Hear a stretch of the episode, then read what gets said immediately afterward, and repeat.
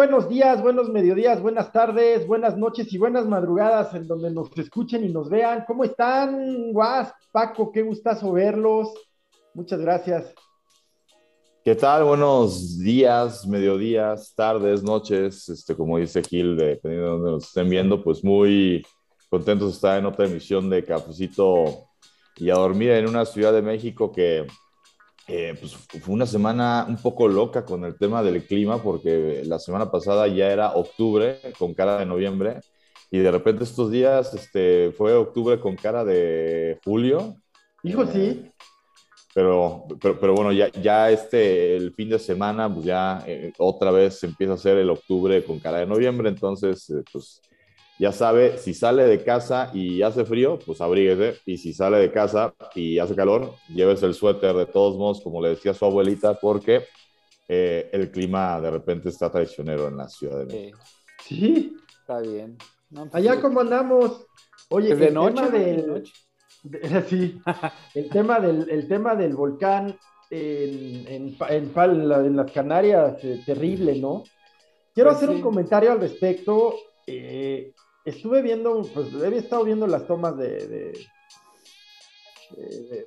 que, ya se sofistican mucho, no sé si las has visto, Paco, ya con drones, así se super acercan, ¿no? Y este tema de que cuando contacta con el agua, pues se vuelve azufre, tal, el daño que está causando, mi comentario de veras espero se tome con todo el respeto, sobre todo la, la empatía con la gente de Canarias, pero es un espectáculo visualmente maravilloso. Es un espectáculo ¿cómo decirlo? Asombroso. La lava cayendo al agua. Pues es que ahí es donde viene el argumento de que yo siempre... Belleza letal. Belleza pues letal. la belleza letal, sí, hay muchos ejemplos. Pero que el bien y el mal son constructos humanos. O sea, ¿o a poco está mal que el volcán haya eruptado, ¿no? Y haya puesto en riesgo todas estas vidas. Pues no, no está mal. Es, e, e, es, la naturaleza actuando en su estado más puro. Eh, hoy los seres humanos tenemos a través de, cámaras, de drones, de la posibilidad de ver ese tipo de fenómenos eh, estando muy lejos de donde todo esto está ocurriendo. Eh, pero bueno, pues, eh, finalmente, por ejemplo, acá en la Ciudad de México, hace muchísimos, yo creo que millones de años, pero hay una zona, el Pedregal, el Ajusco, que son zonas que están eh, muchas de las construcciones hechas a base de roca volcánica que abunda en el lugar y eh, la roca volcánica no es otra cosa que el famoso eh, volcán del Chitle, ¿no? Que está en el ah, Ajusco, que alguna vez hace mucho, mucho tiempo hizo erupción y pues, eso es lo que, lo que queda, ¿no? de los pedregales de la UNAM, ¿verdad? Sí. Sí, sí, entonces son fenómenos que, que, que, que, el que pasen, pues, pues, luego dan pie para que, para que algo nuevo surja, ¿no? Es que es eso, mira, la Tierra destruye para, para recrearse a sí misma, ¿no? Ese ciclo este, interminable, pero pues, o sea, como ese tipo de eventos, o sea, por eso luego a mí cuando me hablan de temas religiosos, sí, pues me hago así como que, ah, ¿no? Como que me empieza a dar hueva. Porque a mí lo que me impresiona realmente, por ejemplo, hay un telescopio ¿no? que siempre está apuntando al sol y lo puedes ver en línea. Y con diferentes, este, tiene diferentes filtros y la chingada. Ponerse a ver el sol, o sea, ponerse a ver el sol es algo así, ¿no? O sea, es, un espectáculo de esos así que solamente el universo te puede dar de proporciones épicas y, letales. O sea, el sol, el sol es, es, es un cúmulo de energía que se está quemando constantemente, ¿no? Entonces, el, sol destruye todo lo que toca, ¿no? Pero a la distancia correcta, en el lugar correcto. Perdón, a la distancia exacta. ajá, porque poquitito más, poquitito menos, o nos helamos o nos achicharramos. Pues sí, digo, poquito más, poquito menos, son grandes distancias. exacto, exacto, claro, claro. O sea, si hay un margen grande, pero digamos sí, que... No hablo de metros, por supuesto sino de años luz, pero eh, en términos, quiero decir, de la geografía universal, pues no es nada, son pues milímetros. O luego, es otra, otra, otra cosa así interesante para sentirse chiquito, es así cosas como cuando resulta ser que ya hubo un fin del mundo, ya, ya hubo, una vez en la historia de la, del, la Tierra, donde la Tierra se destruyó porque chocó contra otro planeta, cabrón. O sea, estaba, había otro planeta orbitando el Sol a la misma, en la misma órbita llegó un punto donde colisionaron, o sea, imagínate, colisionan, se desintegra todo el planeta, güey, y los, o sea, los dos planetas, y cuando se vuelven a reintegrar, hacen la Tierra y la Luna, güey. O sea, sin ese evento, la Luna no existiría. Y sin la Luna, la vida tampoco existiría, porque son las corrientes, aparte de la origen de la vida o de la existencia de la vida en la Tierra, pues es las mareas y las corrientes que generan la, gravedad con la Luna. Entonces, si el mundo no se hubiera acabado una vez, sí. no podría existir como existe el día de hoy. Sí, sí, tienes toda la razón. Yo creo que incluso eh, ha habido más, más fines, o sea, e, este que conocemos de la extinción de especies y tal. No, no, no, no, no, había especies. Esto era cuando la Tierra era, ah. era inhabitable, pues.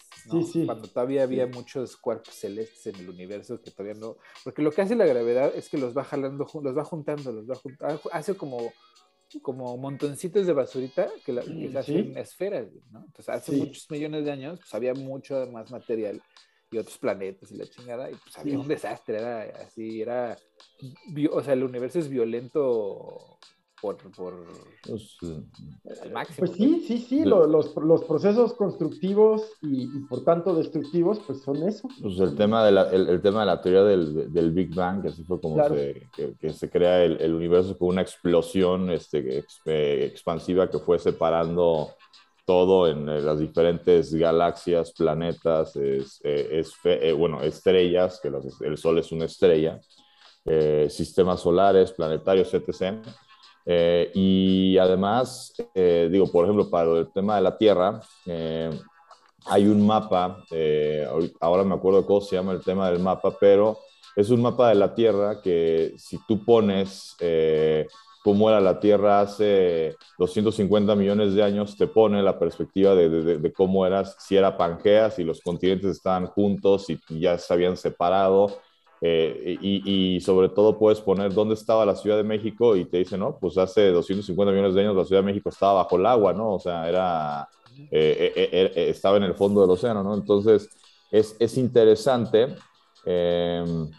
porque sí, pues es digo, este tema de los fenómenos, volcanes y demás, todas estas eh, teorías que te explican de que, por ejemplo, algún día eh, Baja California y la parte baja de, la alta California o de California, Estados Unidos, algún día eh, por el tema de las fallas Andrés va a ser que se separe y que sea, pase como Japón, o sea, que se vuelva en una isla separada del continente la India alguna vez fue una isla y chocó con, la, con, el continente, o sea, son... Sí, no, es que hasta la, ¿cómo se llama? Hasta la roca es fluido, Por abajo es fluido, entonces se mueve conforme a las corrientes que existen dentro de, la, del magma, ¿no? De del centro de la Tierra. Bueno, no el centro de la, siguiente crust de la Tierra. Lo que ya hemos platicado, de, digo, hace no mucho que hubo este, un eh, terremoto sin consecuencias graves en, en la Ciudad de México, pero eh, todos los días en la Tierra, eh, en alguna parte, está temblando, y, temblando me refiero a temblores de 0.5, 1, 1.5, porque, la Tierra, eh, o sea, las capas tectónicas se están moviendo todo el tiempo, así como el ser humano, el corazón late todo el tiempo, la sangre está fluyendo, o sea, así como hay movimiento dentro de nuestro cuerpo, células, etc., lo mismo pasa con la Tierra así es, así es. Perdón, exacto. Y más allá, pasa, ahora sí que el infinito y más allá, también los planetas.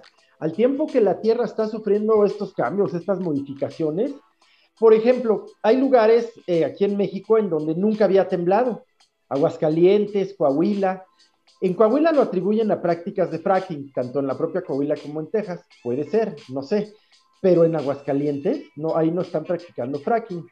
Como bien dices, Paco, son temblorcitos, digo, temblorcitos para un chilango, pues este, son menores a 7, ¿no? Eh, 6.5, Paco, tú me corregirás, pero y de menos de, y de menos de 6 los consideramos microtemblores, ¿no? Pero sí son temblores, como dices, de 4.2, ha habido incluso de 1.5 allá en Aguascalientes que sienten sienten y con toda razón asustan a la gente. A lo que voy es que mm, ya sería un poco como trillado, como eh, eh, ya eh, repetir que, la Tierra se está, se está reordenando, se está reviviendo, se está rehaciendo. Ya lo dijimos recientemente, pues estos procesos no son, no son pasivos, no son eh, paulatinos, son procesos muy rápidos. Sí, no, por eso te digo que a mí esos conceptos de bien y el mal me tienen así muy confundido. Oye, y justo, y eh, al tiempo que la Tierra está experimentando estos cambios, todos los planetas, no solo los del sistema solar, sino todo el universo, todo cambia, todo vibra, ¿no? Sí, todo, deja tu, el cambio es permanente, por eso te digo que la, Así es. Que la, la, misión y la bandera conservadora pues, es fútil como, no sé, ¿no? O sea, es como muy inútil porque, pues, al final de cuentas, el cambio va, a pasar, no, no hay de otro, no hay como conservar lo que existía hace una generación, ¿no? Entonces, esos conceptos en donde todo se pone en el lente de lo bueno o lo malo de manera moralista, ¿no? O moralina, pues no me checan, güey, porque, pues si fuera así, como dicen todas estas ideologías, blanco y negro, pues entonces el universo pues no, no se comportaría como se comporta. Así es. A mí, a mí me impresiona, o, o digamos, me llama mucho más la atención eh, ver cómo una galaxia colisiona con otra, que, me expliquen que una deidad hizo de un barro a un montón de enanitos para que lo adoraran. Mira, yo a ese respecto, no sé qué opines, Paco, y me refiero a ti porque es un tema que constantemente converso con, con Héctor. Eh, las religiones que ya hemos platicado antes eh, descansan en mitos, mitos fundacionales que a su vez tienen panteones, es decir, eh, deidades y luego un sistema de creencias con reglas y todo, pues al tiempo se han convertido ciertamente en herramientas de manipulación perfectas, pero antes que eso, pues son maneras de explicar grandes realidades complejas. ¿Como cuál? Pues como la gravedad, como eh, la gran pregunta, yo. La gran pregunta.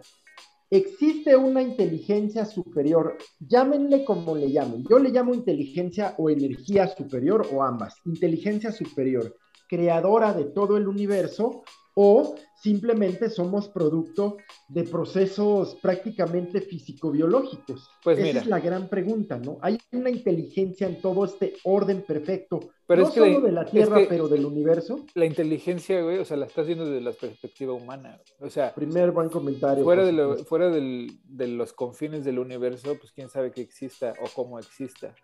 ¿Me entiendes? Porque pues pues es como tratar, tratar de, mira, tratar de entender a Dios o la creación del universo, es como tratar, es como, como decirle a una de tus células rojas que entienda por qué tú estás caminando hacia donde caminas. ¿Me entiendes? O sea, no tienes la capacidad, ni el entendimiento, ni la perspectiva, ni el contexto para entender lo más mínimo de lo que sucede fuera de los confines del universo. No, no, no te escuchamos, man. Pero hay algo. Ah, Ajá, ya, ya, hay algo, hay algo. Sí hay, por decirlo, a ver, ahí va a mí de formación personal, soy abogado, hay reglas, hay comportamientos que son comunes en todo el universo, reitero, como la gravedad. Y también hay zonas en donde esas reglas no operan los hoyos negros, los hoyos blancos. No, pues porque no sabemos, man. No es una cosa es desconocer y otra cosa es que no No, pero vaya, ha habido modelos matemáticos de los comportamientos de cuerpos dentro de. Pero nuestro entendimiento es así, güey. O sea, es que también hay que entender una cosa, güey. O sea, sí, la gente que sabe sabe mucho. Pero, pero sabe tanto que saben que no saben casi nada. ¿Entiendes? O sea, es una, para, es una paradoja muy extraña porque pues entre más sabes, más te das cuenta que nunca vas a poder saber lo suficiente para poder realmente entender lo que está sucediendo. Entonces, por eso luego la física cuántica se mete en unos asuntos medio, medio metafísicos que pues ya suenan también a religión, pero pues es que está muy complicado. Y, e insisto, la religión pues se convierte en un, en un vamos a quitarle esta parte de manipulación, de control que existe, que es, que la analizamos, que la vemos, la criticamos, pero vamos a darle esta, eh, esta connotación de explicación, de explicación de estas realidades complejas que, a ver, si trascienden a seres tan inteligentes como ustedes dos, ¿no? Que no nos podemos explicar, no sabemos qué pasa, incluso los propios científicos que sabrán un poquitito más que nosotros, ¿no? Y saben infinitamente más. Eh, ¿qué, ¿qué, fueron las religiones? Esto, pues maneras de explicar estas realidades complejas. Y claro, eh, pues son el, se han convertido, son desde siempre, pues el medio perfecto de manipulación. Pero mira, son tan anacrónicas que hay países que las iglesias se están convirtiendo en bibliotecas, ¿me entiendes? O sea, eh, entre más avanza eh, el sistema educativo o la educación de una sociedad, pues menos, menos religiosos son porque no la necesitan, porque entienden o llegas a entender que tu espiritualidad es un asunto privado. Mira, es más, alguien alguna vez me dijo que la religión es como el pene. Es chingón tenerlo, ¿no? Te puede estar orgulloso de tenerlo, te puede gustar mucho tener el tuyo, güey. Pero no lo enseñes en público ni se lo enseñes a los niños. Hmm. con eso. Sí, güey, pues o sea, es, a mí me parece una comparación perfecta, porque sí, o sea, es algo muy personal, que puedes tener hasta el orgullo de tenerlo, güey, pero, pero, pero compartírselo, o compartirlo en público, así como, como verdad absoluta, este, o endoctrinar a un infante en esas cuestiones, aunque nos parezca algo correcto y común y cultural, ¿eh? es endoctrinación. Estamos indoctrinando a, una, a un ente que no tiene la capacidad de entender que lo que le estás diciendo desde una posición de autoridad, pues puede que sea, puede que no, pero la neta es que lo probablemente, probablemente no. al respecto, al respecto, comento. En aquellos países totalitarios en donde se reniega de la religión, se crea un constructo cultural parecido. El caso específico de Corea del Norte a mí me resulta súper interesante porque evidentemente pues rechaza cualquier viso de religión tal y como la conocemos, pero ha generado una idea que se le atribuye al fundador de la dinastía Kim, ya saben, al primero, este, ya, pues es un Kim, ¿no? Al, abuelito del actual, eh, creo que es Kim Il-sung o Kim Il-jong, eh, se le atribuye un sistema de pensamiento que incluye temas de espiritualidad y se llama Huche con J, J-U-H-E. Huche. ¿Y qué hace y a dónde voy con el comentario de, de Paco? Es que al, ser humano lo, lo, insertas en la Matrix, lo insertas en la Matrix, indoctrinándolo, como bien usó la palabra Héctor, indoctrinándolo, en un sistema de creencias, puedes llamarlo no religión, pero si desde los dos años en la guardería le estás diciendo que Kim Il-sung eh, nació en una montaña sagrada, cosa no cierta, nació en un campo de refugiados en China, pero que nació en una montaña sagrada, sagrada. Cuando ya le das el viso de sacralidad, Sí, es lo que hace la, federación con la historia institucional, porque los niños héroes ni eran niños ni eran héroes, cabrón. O sea, pues lo que eh, hizo la Revolución Francesa, que, que sustituye los, los, símbolos religiosos con una nueva religión cívica, una nueva, valga, fíjense, religión atea. Claro, y lo que está haciendo, por ejemplo, bueno, Trump no le, no le salió bien porque pues, es un pelmazo, pero fue su intención, pero al PG sí le está saliendo muy bien.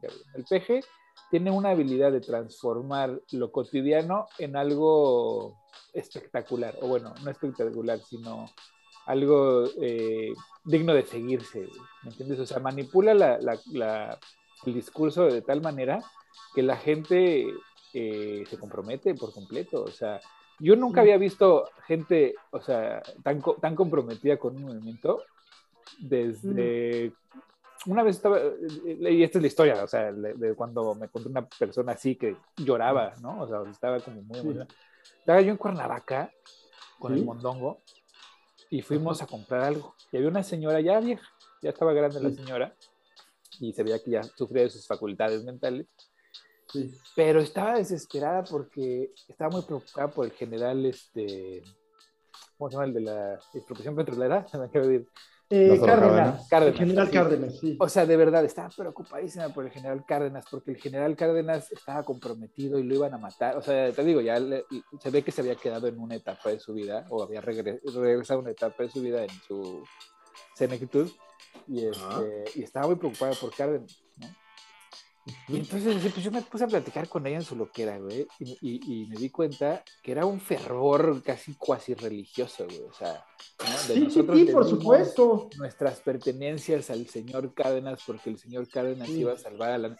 Y así, así está el peje, así mucha, mucha, mucha gente que el peje les es este, pues un ser cuasi divino, cabrón. Y esa es la habilidad de él. Sí, sí, al respecto comento, el presidente tiene formación eh, evangélica. Ya lo hemos comentado, él nació en, lo que, en lo que Estados Unidos es el Christian Belt, ¿no? A ver si nos cuentas un poquito de eso, mi guas.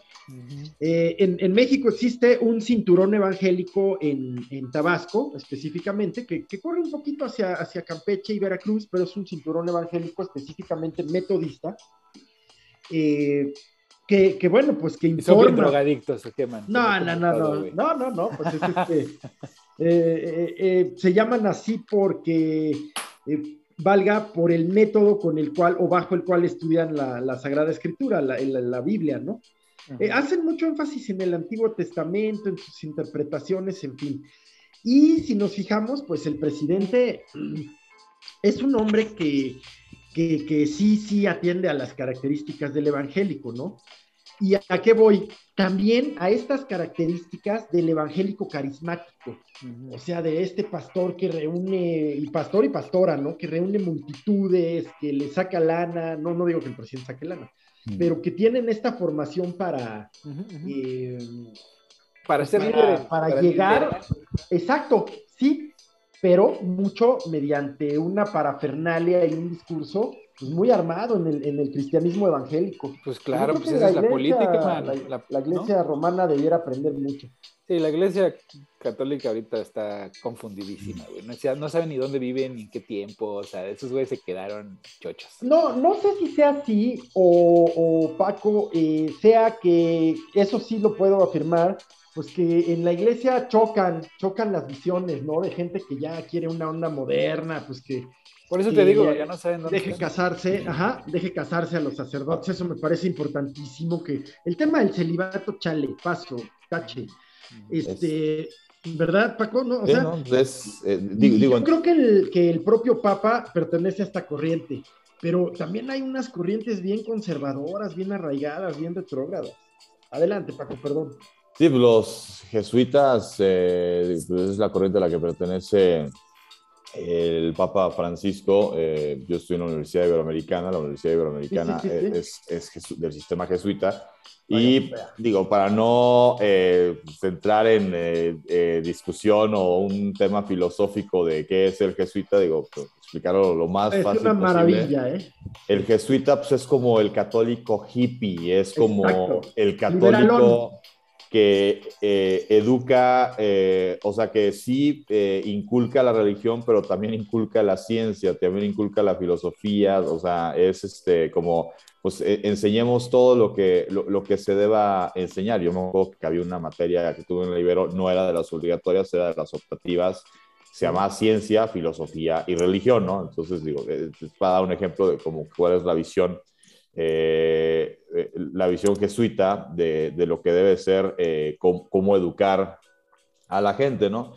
digo, me queda claro que, digo, hay intereses como en todos lados porque finalmente la definición de lo que es el Papa, que ya lo decíamos, el Vaticano, pues es, es, un país, ¿no? Es, un estado, digamos. Cuando el Papa visita México, viene como jefe de estado, como vendría Joe Biden, como vendría eh, Nayib Bukele, como vendría eh, un, se me fue el nombre del presidente, es, eh, es, Nicolás Sarkozy, el presidente actual de... No, Macron, Emmanuel Macron. Emmanuel Macron, perdón. Sí.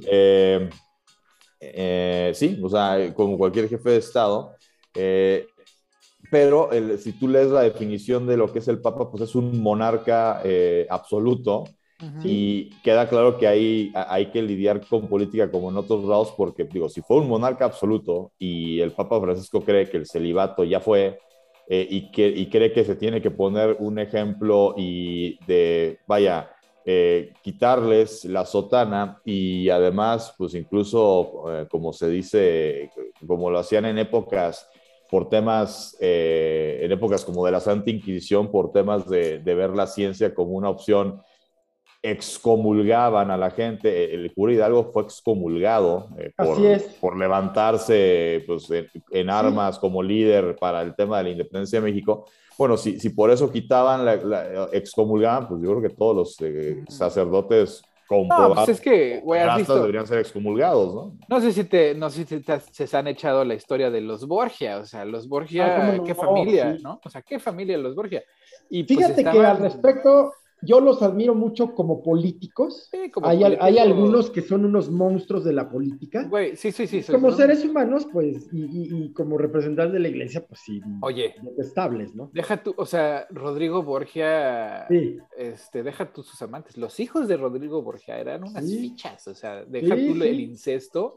El padre, el papa Alejandro, Ajá, no, el- deja tú el incesto entre, entre el hijo y esta. se cuenta mucho con Lucrecia, ¿no? con Lucrecia Borgia, pero todas las otras cochinadas que hacían. Yo creo que hay mucho mito ahí alrededor de, de Lucrecia, pero... pues, No, no, no, sí está bien documentado, sí está bien ¿A documentado. ¿Sí era, era que- fiestera la joven? Que era, ajá, sí era fiestera, todos eran una, una calaña de, de mala cepa, pues, era una, era una familia que estaba ahí para aprovecharse de la circunstancia, nada más, y, y, y, y lo dicen en sus textos, ¿no? O sea, cómo están operando para tomar control, ¿no? No, no de la institución como, o sea, no para reformar la institución o para hacer algo con la institución, no, no ideológicamente, sino por interés propio absoluto, ¿no? O sea, de poder y dinero, nada más.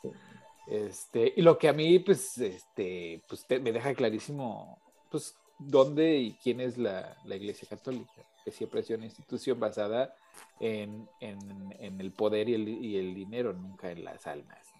y en la- Pues una parte de la iglesia, como nos decía Paco, sí, yo he conocido jesuitas tan comprometidos sí, pero mira, los jesuitas, que han dejado la vida.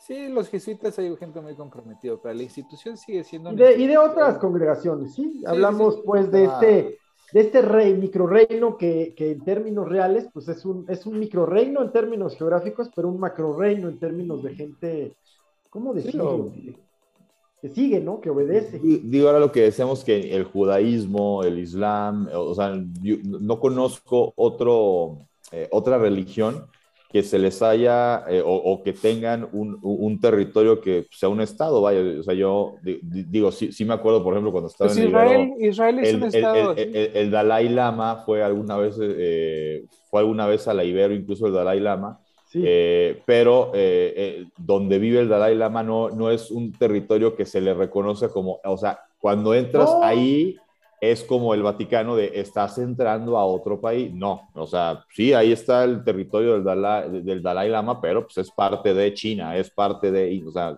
parte Sí, de otro país. recientemente, ¿eh? antes sí era así como un mini Vaticano, digo, no con el poder ni con la...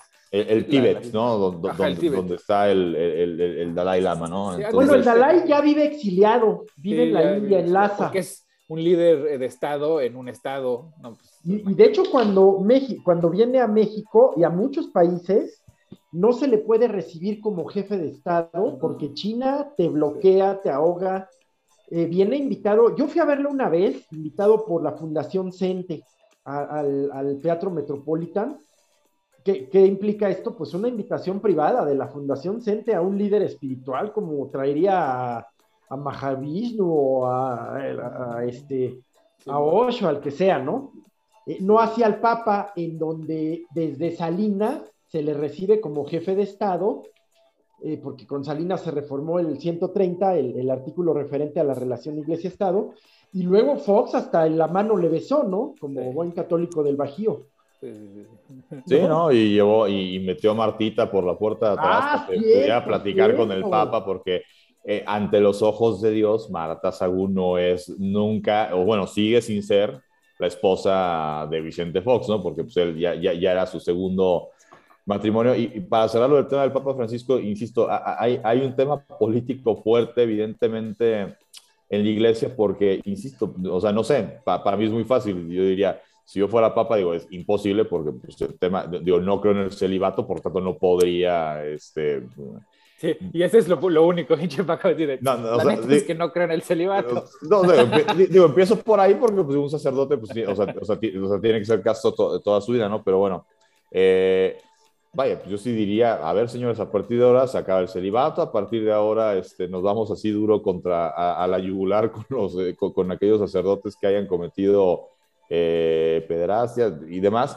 Y no lo ha hecho Francisco, no sé si porque sea un tema de que tienes que ir permeando en todas las congregaciones para que te den el visto bueno y ya que te den el visto bueno, entonces no, sacas, o sea, imagínate el, martillo, ¿no? Imagínate el tamaño del problema, Paco, que el mismo, o sea, yo, yo, yo estoy consciente que el, el, Papa Francisco pues es una buena persona, o por lo menos lo intenta ser una persona. Un hombre como más en esto que quisiéramos fuera una iglesia, ¿no? Sigue siendo un liberal, sigue siendo un liberal que en estos días los liberales son conservadores. Pero, pero lo que me refiero es, ¿qué, ¿qué tan cabrona está ese problema? Que yo creo que si lo destaparan en serio, se acaba la iglesia. Es posible. No, no tanto, pero... Es que, lo, mira, man, lo que están haciendo son cosas horrendas en todo el mundo, o sea, en todo el mundo están haciendo unas cosas.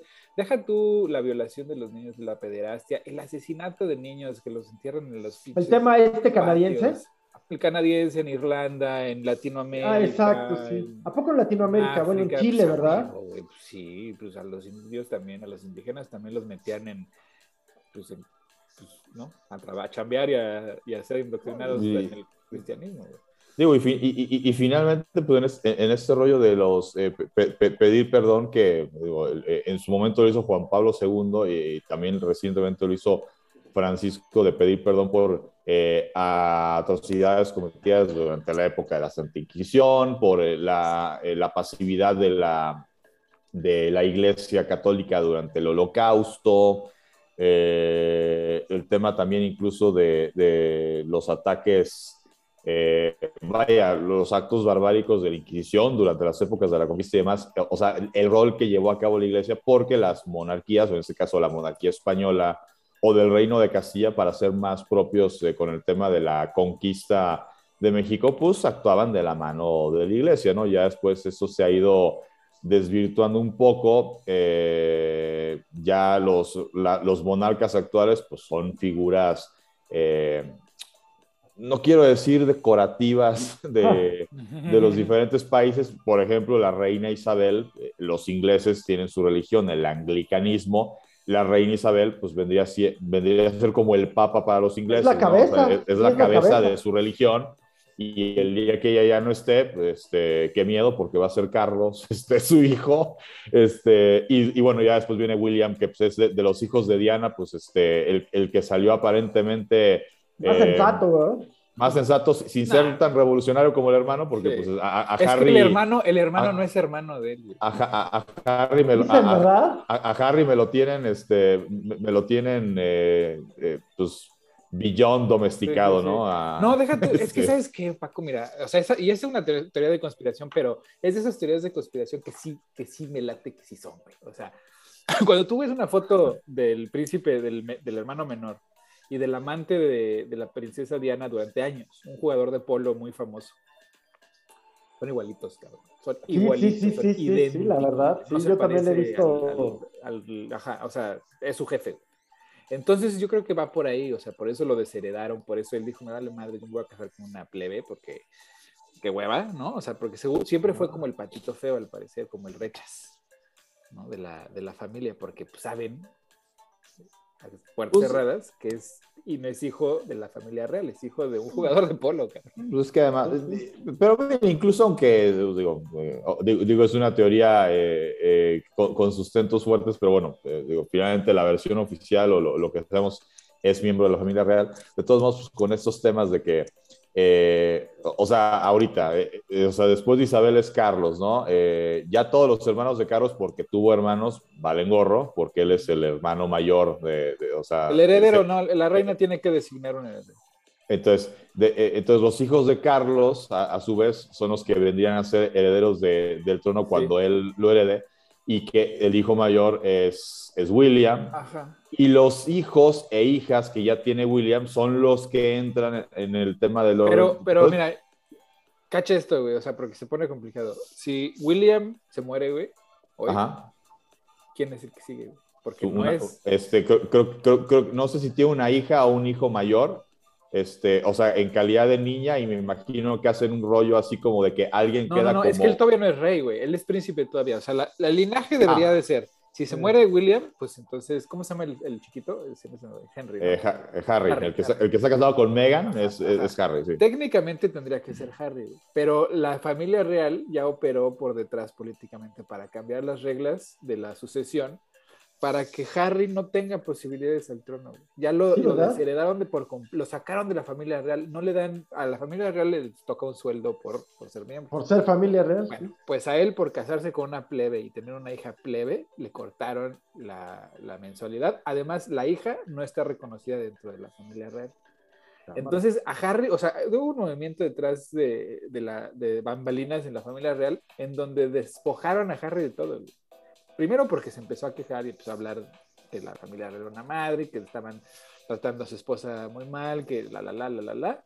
Pero después, pues, o sea, se ensañaron, o no sé si se ensañaron, sino le trataron de enseñar una lección como diciendo, pues tú, güey, pinche recogida, güey. Ahí te, y ahí está, güey. O sea, digo, ahorita vive de las entrevistas que da y de ser una personalidad famosa en Estados Unidos, que eso deja mucho dinero, ¿no? O sea, la neta. la neta sí te deja bastante. Y yo creo que off the record sí, sí, sí, sí sigue recibiendo su, regalía, su pensión, su, Recibe su, de, sueldo, por, sueldo por ser este duque de no sé qué. miembro de, ya, no es, ya no es duque.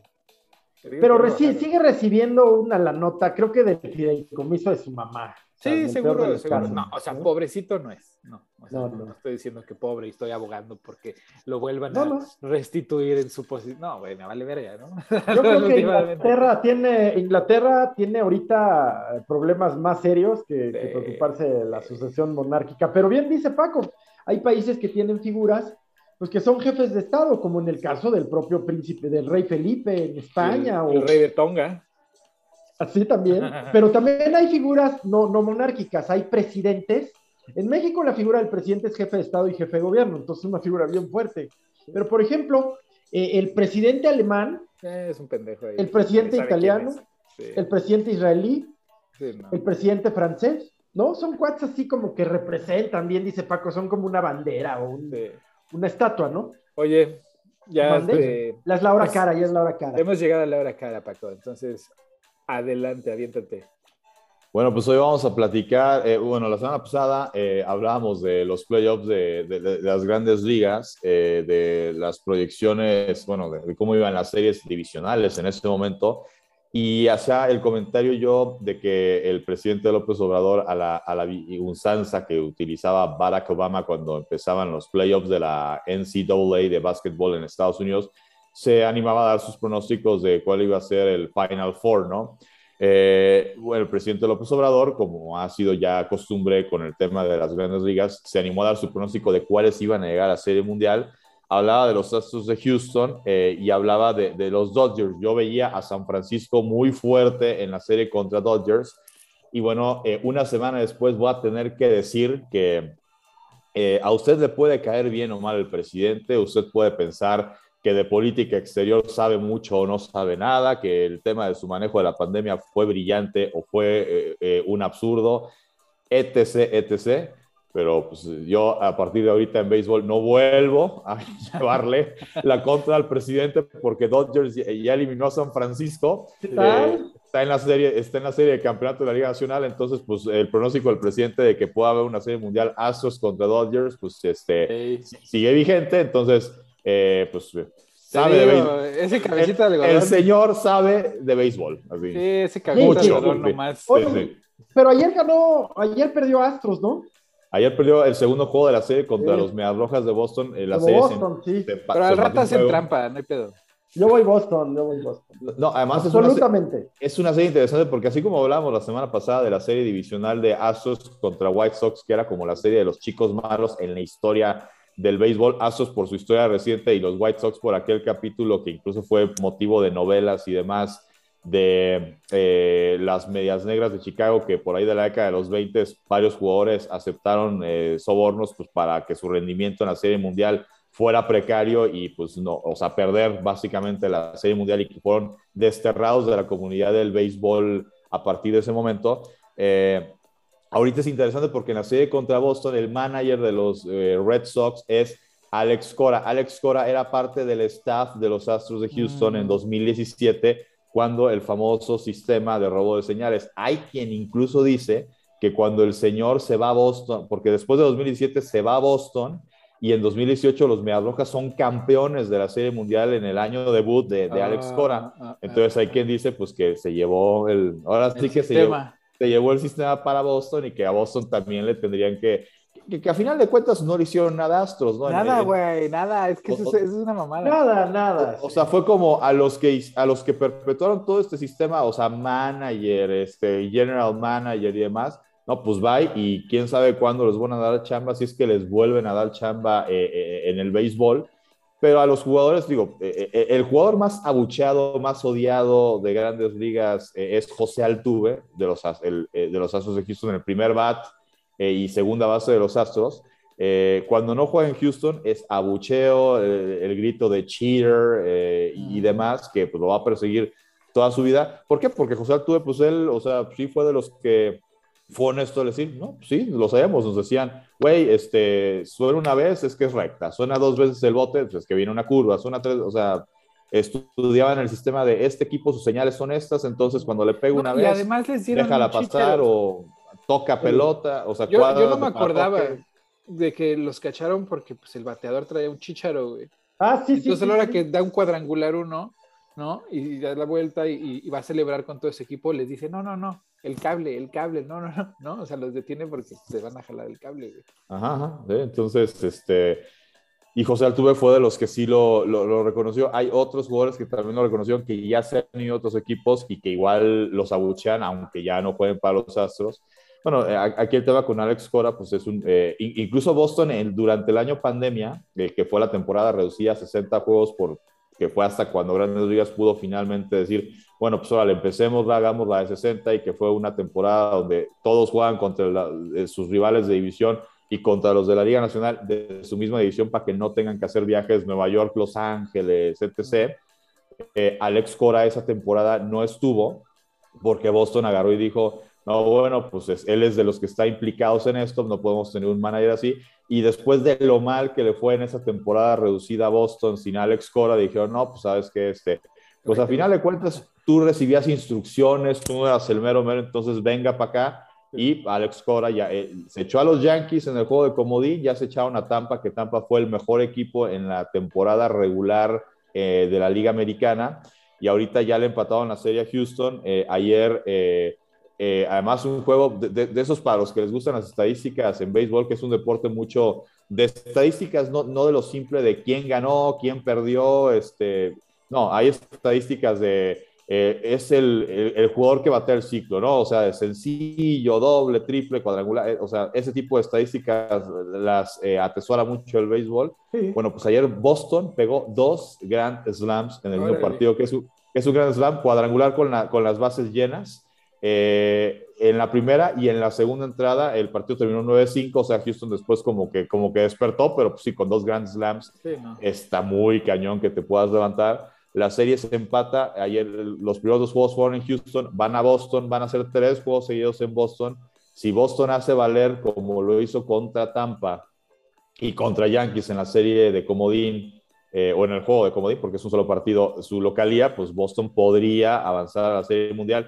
Yo creo que eh, Houston eh, tiene, pues evidentemente, para sacar al menos uno, que con eso garantiza que la serie vuelva a, Houston, o bien eh, incluso pues, sacar, los dos, sacar dos juegos y regresar con ventaja a Houston. Sigo viendo más fuerte al equipo de Houston, pero trae una motivación obviamente grande de underdog, y digo underdog entre comillas, porque por la historia, por la inversión que hace Boston, pues obviamente con ese plantel tampoco puedes decir que es un equipo que, o sea, con nada está sacando eh, oro de las piedras y, está encaminándose a una posibilidad de serie mundial.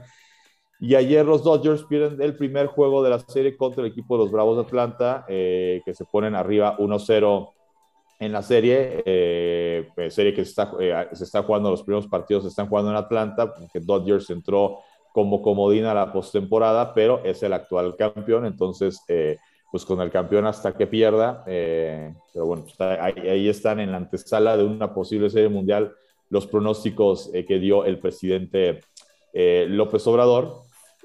Cambiando un poco, o cambiando, bueno, radicalmente de deporte, vamos a hablar de lo que dejó la fecha FIFA, particularmente con CACAF, con la selección mexicana.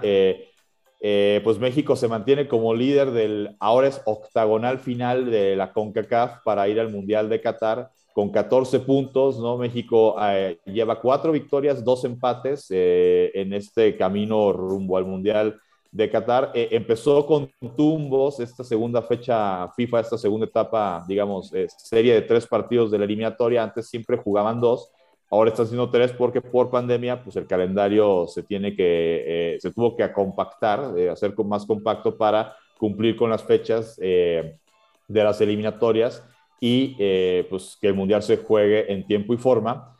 México empezó con un empate en el Azteca con Canadá. Canadá le vino a sacar el empate a México en, el Azteca. Obviamente toda la lluvia de críticas había así por haber. Pero luego eh, el domingo pasado, eh, esto fue el jueves, de, el jueves eh, de la semana pasada, vino el, un 3 a 0 el domingo pasado sobre Honduras y a mitad de semana México fue a El Salvador, un ambiente que siempre es hostil, ¿no? ya es tradicional que los aficionados salvadoreños con todo y pandemia, se juntan afuera del, hotel de la selección y, tocan batucada y llevan serenata. Eh, aquí lo que pues igual ya se les olvida a los aficionados eh, salvadoreños es que ya los hoteles, pues los vidrios de los cuartos pues ya tienen una doble película aislante de ruido. Pues, los jugadores mexicanos ni se enteraron.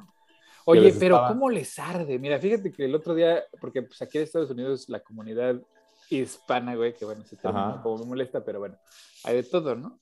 Entonces, pues luego te toca conocer salvadoreños. ¿Cómo odian a la selección mexicana, güey? O sea, neta, como, como, como nosotros odiamos, no sé, güey, a, la selección, pues, ¿quién te gusta? La gringa, güey, así que te da tirria y la chingada, así nos odian, pero cabrón, güey, o sea, con un, una pasión de que suele, ya sabes, de que tú dices, ay, solo los pinches mexicanos apuestan la quincena en un pinche partido de fútbol contra, ¿no? Pues esto también, güey, sí. No, tienen, tienen una frase, ah. una frase acuñada en lo que respecta a, cuando juegan contra México, eh, que dice, al Mundial no vamos, pero a México le ganamos. O sea, eh, básicamente la, eh, esto qué significa? Pues significa que si van o no van al Mundial, les, les da igual con ganar a México, ya, o sea, tuvo sentido la eliminatoria, valió la pena la realidad es que El Salvador solamente ha ido a un mundial que fue en España 82 y tiene el penoso récord de haber recibido la peor goleada en la historia de una Copa del Mundo a manos de Hungría. Entonces, este, pues yo, creo que tendría, que enfocarse e, e, en, otras cosas. Eh, eh, México gana ese partido 2 a 0 y después de seis fechas de la octagonal final, de que estamos a una fecha de llegar a la mitad de, de la eliminatoria de la CONCACAF rumbo al Mundial de Qatar, pues México es líder con 14 puntos, le sigue Estados Unidos con 11 puntos. Estados Unidos eh, tiene una derrota, eh, tiene tres victorias, dos empates, solamente una derrota que fue con Panamá. Y en tercer lugar está Canadá. Eh, Canadá, que es junto con México la única, las son las únicas dos selecciones invictas en, lo que va del octagonal. Canadá con dos victorias y cuatro empates. Entre los cuatro empates que ha sacado Canadá, le sacó el empate a Estados Unidos en su visita a Estados Unidos y le sacó el empate a México en el Azteca. Canadá es eh, de las selecciones, si hacemos una comparativa de, las selecciones hace cuatro, bueno, hace cinco años eh, a la actualidad, eh, Canadá es la que más ha crecido futbolísticamente hablando de lo que hizo hace cuatro años para ir al Mundial, o bueno, que no fue al Mundial de Rusia. Canadá no va a un Mundial desde el 86 eh, a lo que está haciendo ahora, eh, donde pues después de estas seis fechas, pues ya el análisis en CONCACAF es Norteamérica se ha vuelto la zona fuerte del área porque los tres que están a la cabeza son países norteamericanos eh, haciendo este tema de que México pertenece tanto a Norteamérica como a la región centroamericana, ¿no? Este, Por la extensión de nuestro país. Sí. Eh, si hoy terminaran las eliminatorias, México, Estados Unidos y Canadá, que aparte van a ser anfitriones eh, del Mundial de 2026, ah, están calificados directo al Mundial. Panamá, que es cuarto, es el que tendría que jugar el repechaje, me parece que contra un país de Oceanía para ir eh, como cuarto de, integrante de la CONCACAF. Nueva Zelanda, probablemente. ajá, con, Australia. Con, ocho puntos. No, Australia se cambió a Asia para, para, ah. para crecer en su nivel competitivo, ¿no? Costa, Costa Rica, que se había vuelto pues como el, el, tercero en discordia, ¿no? Siempre era México, Estados Unidos y Costa Rica, exceptuando el Mundial pasado que Estados Unidos se quedó fuera. Eh, bueno, Costa Rica es quinto con seis, sexto Jamaica con cinco, séptimo El Salvador con cinco y octavo Honduras con tres. Honduras es el único que no ha ganado y esto ya tuvo eh, consecuencias. Su entrenador, el uruguayo Fabián Coito, eh, o Coito, fue destituido. viene, el, Hernán Darío, el Bolillo Gómez, el que metió a Panamá por primera vez un mundial hace cuatro años, viene a dirigir a Honduras pues con la clara misión, yo creo, del bolillo, siendo objetivos, siendo sinceros, yo creo que el compromiso debe ser, los voy a meter al repechaje, ¿no? O sea, aspirar a ser cuarto lugar, porque francamente alcanzar a, México, Estados Unidos y Canadá se antoja complicado eh, en, estos momentos. Eh, y bueno, lo de Coito lo digo porque pues, ya ven cómo que ese es un ingenio no nada más en México, sino yo creo que nos parecemos... Tiene que meter de todo, güey. en Centroamérica, pero eh, hubo, una portada de un periódico eh, eh, en Honduras, me imagino tipo, no sé, el Metro de aquí en México, esos periódicos con títulos de repente políticamente incorrectos, este, coito interrumpido. coito interrumpido, así cuando se da la destitución del entrenador de, de Honduras, que por cierto, hablando de este tipo de portadas, eh, el Salvador el día previo, el día del Juego de México, su portada fue eh, esto del juego del calamar, ¿no? Eh, ah. Pero los muñequitos en vez de rosa, pues los hicieron azules, ¿no?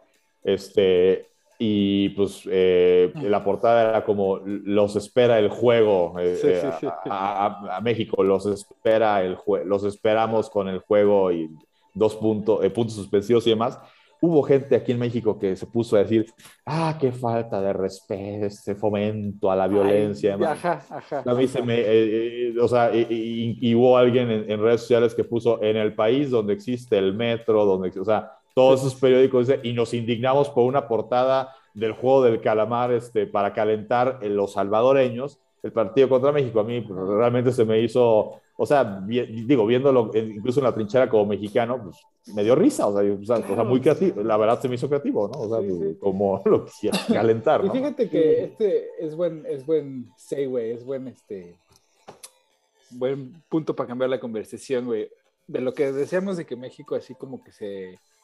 O sea, porque cuando uno vive en México siempre se ve uno chiquito, güey, o se siente uno chiquito porque se compara uno con Estados Unidos y con Inglaterra y con alemanes, esta madre, ¿no? Pero cuando te, cuando te empapas aquí de la cultura centroamericana, güey, mames, güey, o sea, Centroamérica y Sudamérica ven a México como si fuera Nueva York, cabrón, neta, así te dicen unas cosas que dices, pues de dónde sacas esa mamada, o sea, que sí son ciertas, pero, pero que las están idealizando, ¿no?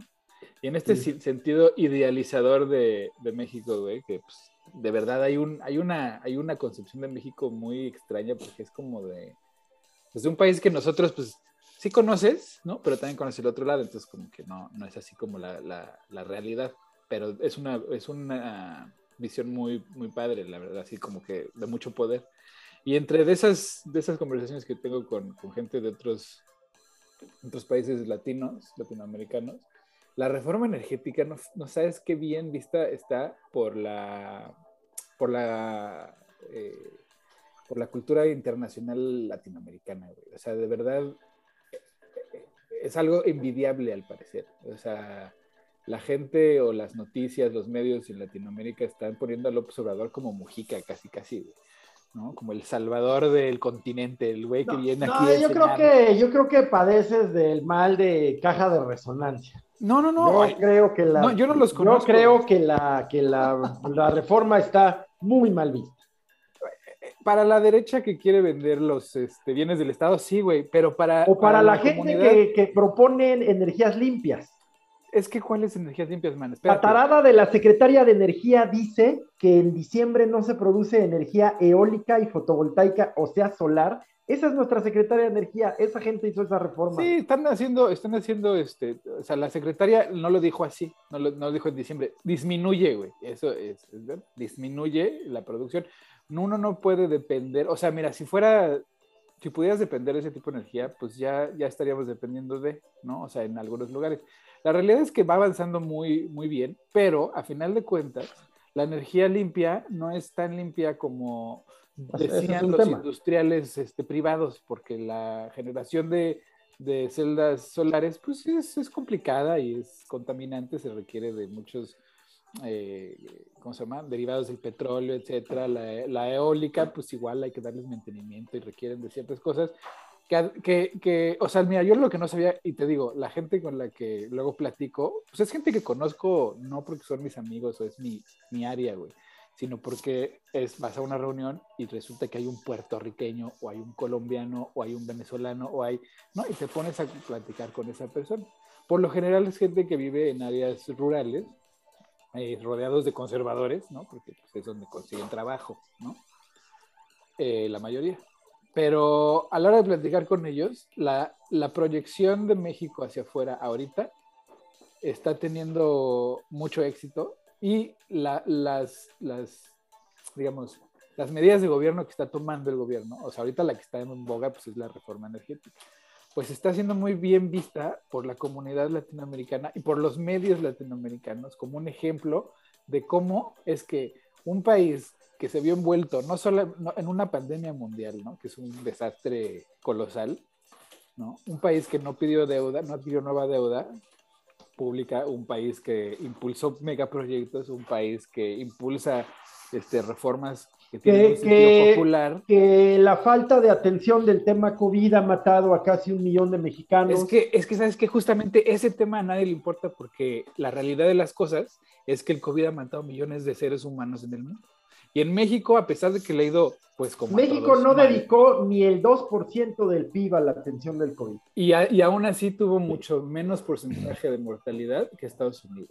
Eh, no, lo que pasa es que eh, acostumbrado como está la 4T a maquillar y a desinformar, no, no, no, da sus propios datos. Yo, yo, digo, yo creo, digo, de, ese mal de, de, las cifras oficiales, yo creo que no nada más México, yo, eh, Estados Unidos claro, Trump durante, no daba un dato, el trompato, pues yo creo que los datos están. Claro. Yo, creo que en una pandemia, eh, insisto, todos los gobiernos de izquierda, a derecha, tuvieron que entrar en esto que se llama administración del caos. que, es, administración del caos.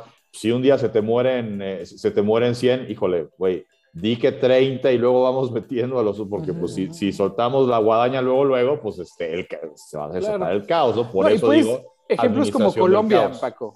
O sea, acordemos qué pasó en Colombia. Se endeudaron por, por, el COVID, ¿no? O sea, eh, basados en, en, el COVID, pues adquirieron un chingo de deuda, lo que luego se transfirió inmediatamente en protestas de, de, tamaño. porque, tuvieron, porque luego tuvieron que revertirlo con ahí, les, ahí, les van nuevos impuestos, ¿no? Ajá. Este, mira, yo, yo, creo que el tema de, de la buena imagen que, que, pueda estar proyectando el presidente, bueno, que no, no, no, que pueda, que seguramente está proyectando eh, eh, con la 4T. Eh, latinoamericanos el, el, gobierno de López Obrador, también creo que tiene que ver mucho con, yo no recuerdo, y, y, digo no recuerdo desde que tengo uso de razón, o sea, desde que medio me fijo en qué hacen los presidentes, que yo, pues, desde Salinas, ¿no? Para, para acá, eh, y definitivamente ya en edad adulta pudiendo votar de Fox, Calderón, eh, Peña, no recuerdo un presidente que dentro de lo que negocia con Estados Unidos o dentro de lo que le pide al hermano mayor del continente americano,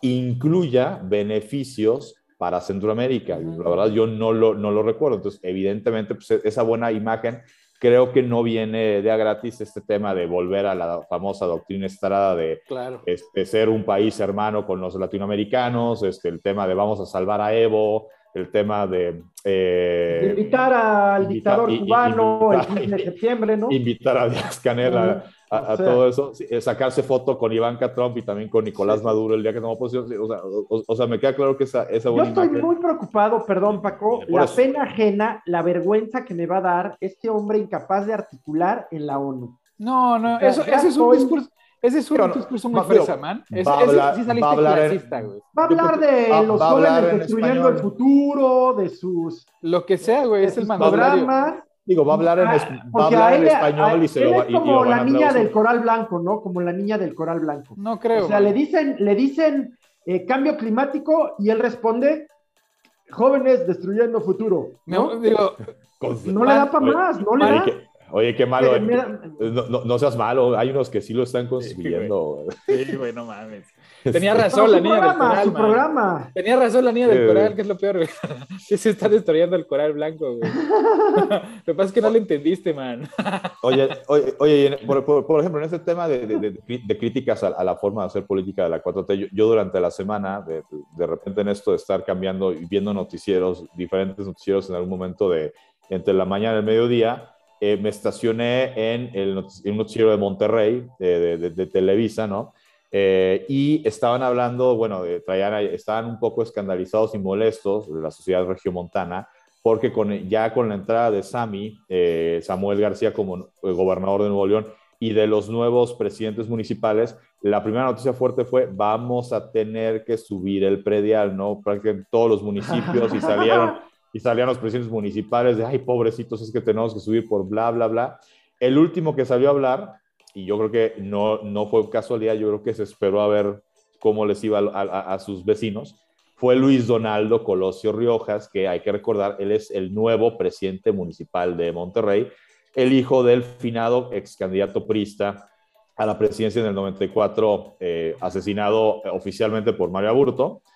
Eh, ¿Y qué sale a decir Colosio? Que sí, que, que, que, que inevitablemente eh, Monterrey no puede, eh, o sea, no se puede exentar del tema eh, de, de, aumentar predial, pero dice que Monterrey es un municipio que hay zonas marginales, hay zonas pues bien plantadas en el tema del Producto Interno Bruto, del ingreso per cápita, etc. Entonces dijo que aquellos, eh, aquellos eh, eh, vaya, no sé, barrios, colonias populares de Monterrey, habrá subsidio y bueno, los que tengan recursos para, pues, pues ni modo, a ti, sí te la voy a dejar Cayetano, pues te la voy a dejar Cayetano. Esto es una forma diferente, o, sea, vaya, para los que dicen del tema de, de las políticas populistas de de López Obrador y 4T, este tipo de hacerlo, o sea, de irte a ayudar a los más necesitados, pero tampoco, o sea, vaya, con, otro tipo de formas, ahí es donde dicen muchos, es la diferencia entre una decisión popular a y populista, claro. Y fíjate, ahí está el punto, ahí está el punto justamente, mira Paco. Desde Obama, o sea, cuando Obama en México, cada vez que iban, le decían, ¿y tú qué piensas este pinche populista, no? O sea, y, Obama le dijo, pues yo también soy populista, pues, pues qué. O sea, resulta ser que Estados Unidos hoy, o sea, Joe Biden, o sea, cada vez que lo oyes hablar, cada vez que eh, proponen una nueva legislación, eh, la nueva reforma y el nuevo plan de, reestructuración de la infraestructura nacional, pues es el peje, güey, es el discurso del peje. Lo que pasa es que el peje se, se les adelantó como 10 años, porque el peje lleva con este discurso desde, desde antes de ser este jefe de gobierno de la Ciudad de México. ¿Me entiendes? Bueno, espera, un dato, y, y, Joe Biden, bien curioso, güey, o sea, los últimos discursos que ha dado es justamente diciendo eso. A los, no podemos ayudar a todos parejo porque el piso no está parejo, tenemos que ayudar a la gente más necesitada. Exacto. pues entonces, entonces, ¿qué le criticas al peje? Pues es lo que está diciendo y lo que está diciendo. Ah, te voy a decir que le critico, le critico sus otros datos, que no está ayudando. A ver, la pobreza no se combate con programas asistenciales. entonces, a ver, espérate, espérate, entonces estás diciendo... de ingreso que todos los programas de Estados Unidos que tiene para The Safety Net, pues no sirven de nada. Lo que evita que la gente. Son un paliativo, son un paliativo En Estados Unidos no hay hambre. O sea, oficialmente en Estados Unidos no existe el hambre. Que sabemos que sí hay. Pero no hay, no hay desnutrición. No hay desnutrición. ¿Sabes por qué? Por los problemas, programas asistenciales, que más que asistenciales, son una red de seguridad para que el que caiga, ya sea por desgracia, por falta de motivación, por falta de ganas, por falta de lo que sea, güey, no se, no se muera, güey, o sea, no, no, salga del sistema, ¿me entiendes? O sea, no se convierta en un criminal, no se convierta en un lastre para su familia. Entonces, esas, esas políticas que durante los, todo el periodo neoliberal, güey, se fueron eliminando y vendiendo, güey, en pos del desarrollo, pues no fueron nada más que una, una, movida del capital para apoderarse de los recursos y así poder explotar como explotaban eh, a, los trabajadores en Estados Unidos durante los 1800, porque cuando tú lees así como cómo está el pedo en Estados Unidos para mm. los migrantes obreros en, en, esa época, güey, esa era, era peor que México en la revolución, güey, o sea, estaba, eh, deja tu Estoy de acuerdo, güey, o sea, era tóxico y tal. Entonces, esto es, esto es, esto, decirle que al peje populista, pues ya, ya está caduco, ya no sirve ese término porque el populismo, como lo estaban manejando antes como algo negativo, se ha transformado en algo positivo, porque ya, ya la, la, diferencia, como decía Paco, entre populismo y popular, pues ya no existe, ya es lo mismo. El populismo siempre será malo porque es mentiroso, es vacío, es engaño. El Trump, Digo yo aquí lo que digo yo aquí lo que López Obrador también. que, es una de las críticas de las que fue sujeto eh, ha seguido siendo sujeto y seguramente será recordado cuando termine su sexenio más allá de las buenas obras que, termine eh, concretando seguramente el, el gobierno eh, de la 4T en ese análisis que se hace de todos los sexenios de lo que hizo bien lo que hizo mal lo que le faltó lo que cumplió lo que no cumplió vaya, eh, digo, yo, yo resalto esto que esta noticia que dio el, presidente municipal de, eh, de Monterrey, eh, ah. de, Monterrey, Luis Donaldo Colosio, porque mucha gente dijo, a ver, o sea, está bien los programas asistenciales para los que no tienen de plano ni con qué.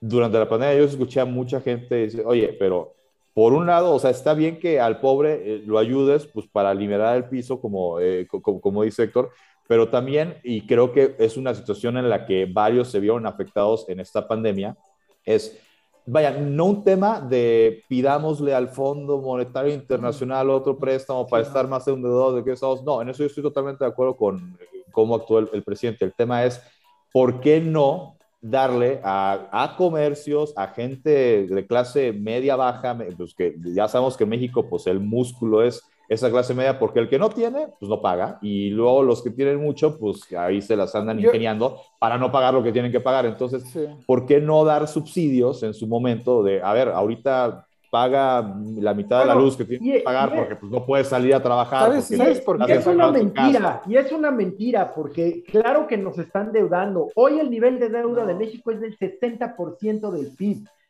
Pero ya estaba mal. Documentado por el fondo. Bueno, no, no. Sí es, ha pedido deuda y se han deudado. ¿En qué lo gasta? Pues en estos programas asistenciales sin fondo, en las campañas de Morena, en la corrupción a sus hijos y sus hermanos. En eso Es que mira, estás tratando de. Es que mira, este discurso que traes es el mismo discurso que traíamos nosotros. a ver, eh, ¿es un mito Pío López Obrador? ¿Es una mentira? ¿Lo es? no es una mentira, pero eso no era ah. ilegal. Eso no fue ilegal, man.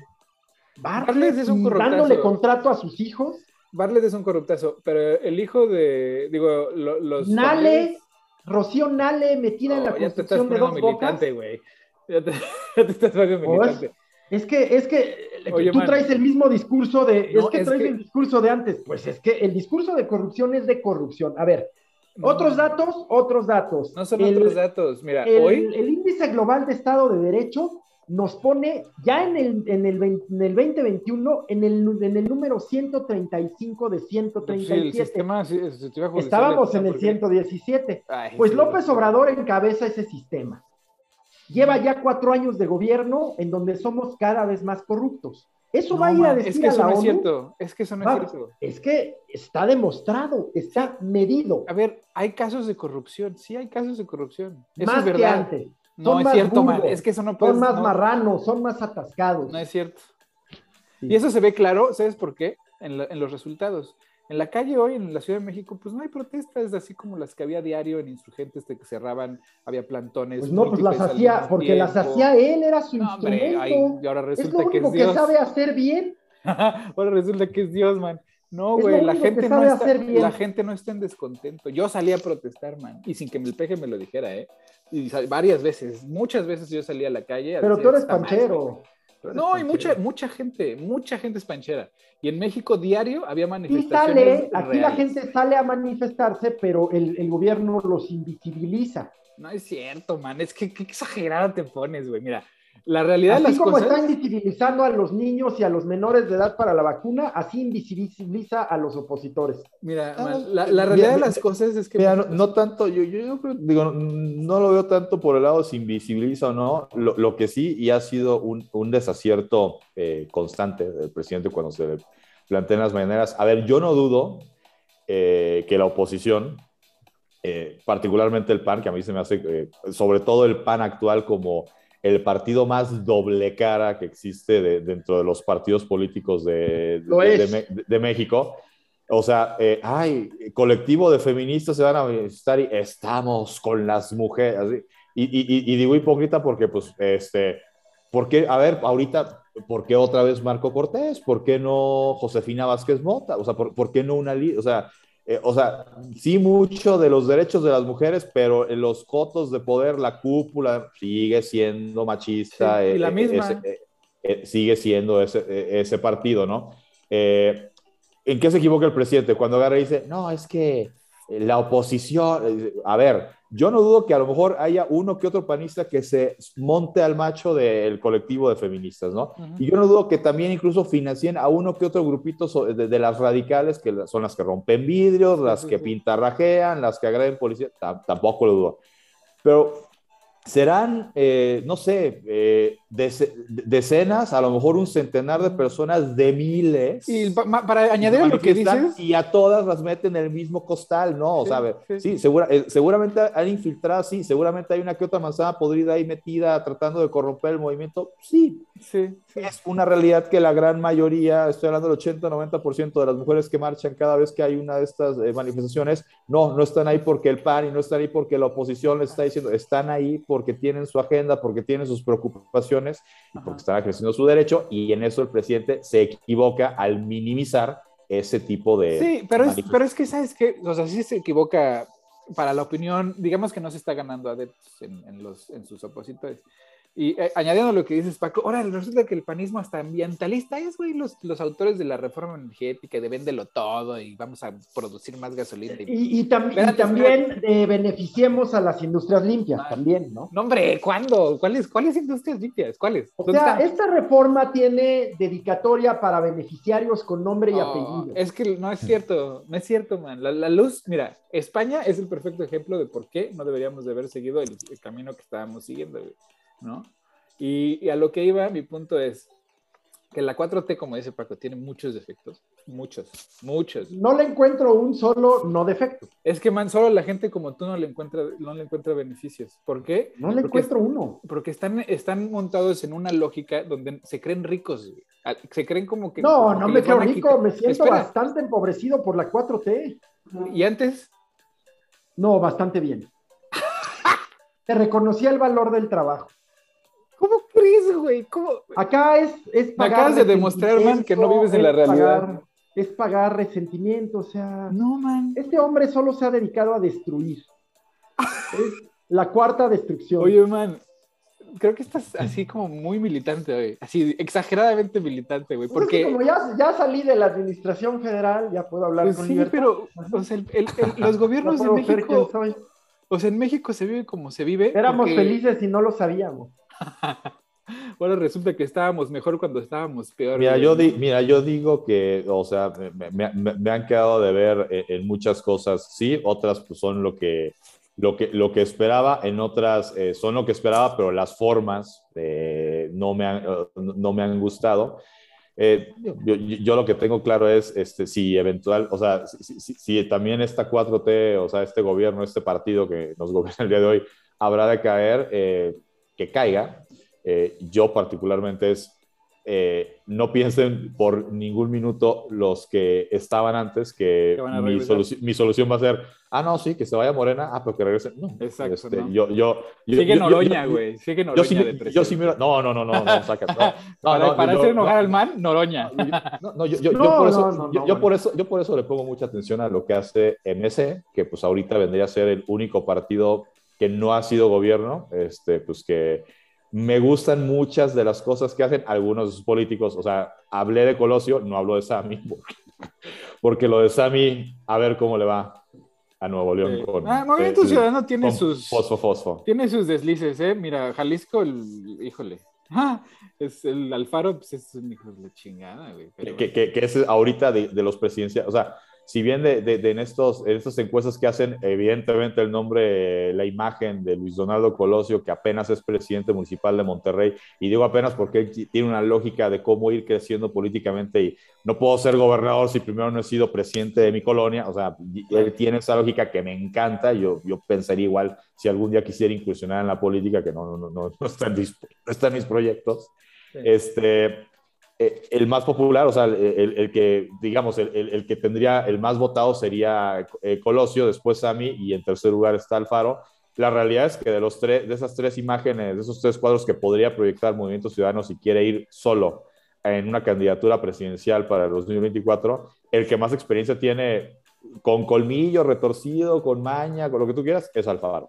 Así es. Sí, sí, pero buena, buen, buenas intenciones no tiene. disculpen, ya me tengo que ir porque voy a abrir un stand. En ah, bueno, pues entonces échate tus recomendaciones, Mandy, para irme. Pues justamente la Expovici el día de hoy en World Trade Center Ciudad de México, pero eh, la recomendación que les voy a dar es la serie Billions, que está en, en Netflix, una serie que más allá del tema pues ya muy actual del lavado de dinero, del, del ocultamiento de activos, en fin, las personalidades y, caracteres, personajes muy fuertes. Ya va en la tercera temporada.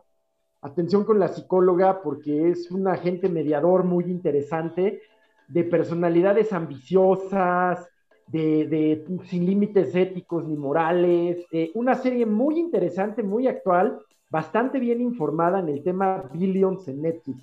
Y pues platicarles rápido, ayer tuve la oportunidad de conocer a Nairo Campos, ¿verdad, Paco? Nairo Campos. Nairo, Quintana. Nairo Quintana, perdón, un ciclista, ciclista colombiano.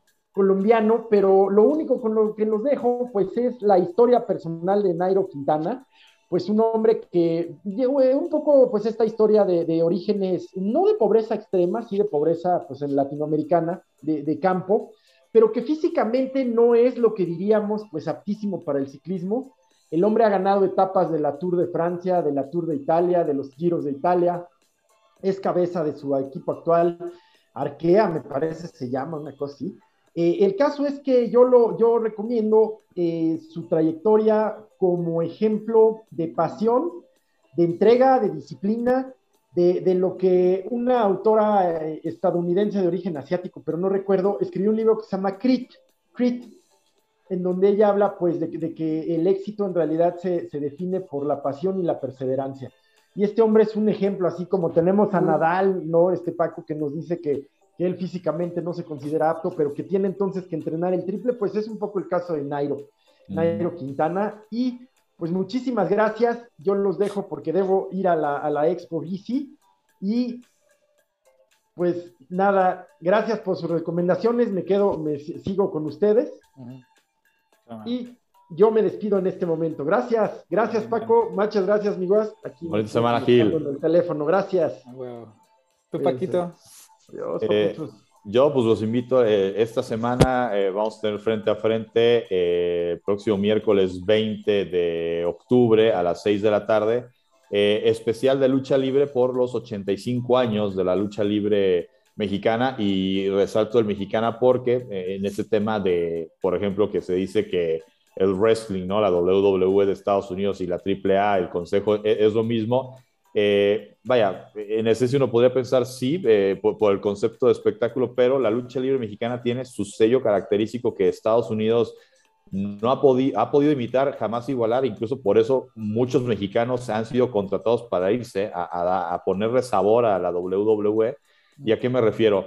Es mucho de la lucha libre mexicana, las máscaras, ¿no? El tema de los enmascarados, que es de algún modo esta conexión con la cultura mexicana que va desde el tema Día de Muertos hasta el tema como de los alebrijes, hasta como un tema de, de, superhéroe. El, vaya, mientras en Estados Unidos uno veía películas de Superman, de Batman, eh, La Mujer Maravilla, Flash, Spider-Man, etc., eh, aquí, pues el santo era un superhéroe que peleaba contra momias, que peleaba contra zombies, que peleaba contra el conde Drácula, ¿no? Y sin poderes, eh, güey, así con su puño limpio, güey. Sí, sí, sí, sin poderes, ¿no? Eh, Batman se ponía el traje y de repente se abrió un compartimento secreto y salía disparado el batimóvil y se cerraba el compartimento el santo sacaba su carro, este, eh, se regresa y le pone llave y candado a su puerta y se vuelve a subir al carro y se va, ¿no?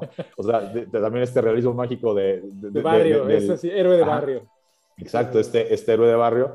Eh, eh, pues vamos a platicar con Dorian Roldán, el, el presidente de, de, AAA, con Arturo El Rudo Rivera, ¿no? cronista de muchos años eh, de la televisión mexicana que además acuñó un estilo, ¿no? Históricamente, pues siempre para la lucha libre, eh, pues siempre todo el mundo estaba del lado de los técnicos porque eran los buenos, ¿no? Y pues los rudos qué malos son. Y Arturo Rivera fue el primer comentarista que dijo, no, los rudos, los rudos, o sea, él iba a los rudos, ¿no? Y, ah, que, y que si faul y que si le dio un sillazo y que está bien para que se le quite, o sea, este, o sea fue, un, fue un pionero en ese sentido eh, de, la irreverencia y también vamos, eh, perdón, a tener como invitado a José Manuel Guillén, otro eh, comentarista especializado en lucha libre, para hablar de estos 85 años de la lucha libre en México. Ahí está la invitación para, para todos ustedes. Y como serie eh, que recomiendo no porque la haya visto, sino porque la, la, voy, a, la voy a empezar a ver.